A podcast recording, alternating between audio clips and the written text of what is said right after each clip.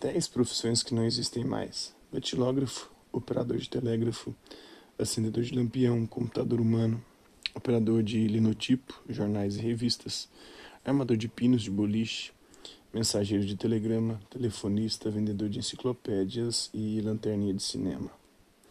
Com a revolução digital, as pessoas podem se sentir pouco importantes ou desnecessárias e ter receio de ser dispensadas de seus empregos. Esse sentimento se deve à crescente automatização de diversas atividades. De fato, a tendência é de usar a tecnologia para otimizar a produção. Portanto, ao pensar em seu projeto de vida, esteja atento às transformações tecnológicas e alinhe a elas para inserir-se nessa realidade. É possível que a maioria das pessoas não conheça grande parte das profissões citadas aqui, né? Muitos talvez nem sabem o que é um telegrama ou linotipo.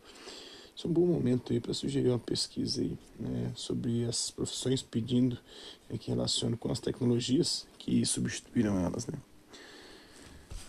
Tal pesquisar aí profissões que, em sua opinião, poderão deixar de existir daqui a cinco anos? Um operador de telemarketing, né? Por meio de atendimento telefônico, roteiro planejado, realiza atendimento de clientes e oferece serviços e produtos. Por que, que não existirá mais?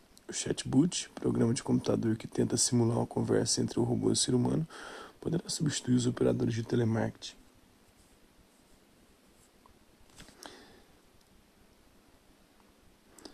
O objetivo é, a partir de uma breve pesquisa, chegar à conclusão de que algumas profissões podem ser substituídas, por exemplo, pelo desenvolvimento de uma inteligência artificial que simule as funções como ocorre em supermercados automatizados e que o, o consumidor realiza o pagamento das compras sem que ninguém o atenda.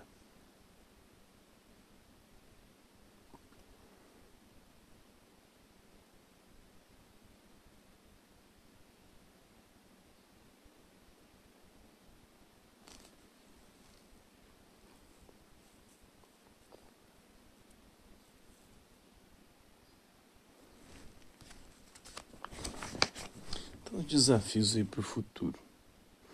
O objetivo é trocar impressões aí sobre como imagina que será o seu futuro em aspectos mais abrangentes relacionados especificamente ao mundo do trabalho e à realidade profissional.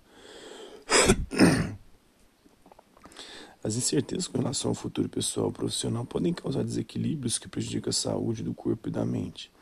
Preocupar-se em demasia com o futuro, sem conseguir enxergar possibilidades e caminhos a seguir, também pode gerar angústia, ansiedade, depressão e comportamentos destrutivos, como falas rudes, atitudes agressivas consigo mesmo e com os outros, e até a prática da automutilação, que consiste em causar ferimentos, geralmente leves, em si próprio por não conseguir externar o que está sentindo. De acordo com o um estudo feito pela Organização Mundial da Saúde, a OMS, depressão e outros distúrbios mentais comuns né, estimativas globais de saúde publicado em 2017, 8,3% da população brasileira sofre de ansiedade, representando o maior índice é, da América Latina. Depois da pandemia, esse índice aumentou, né?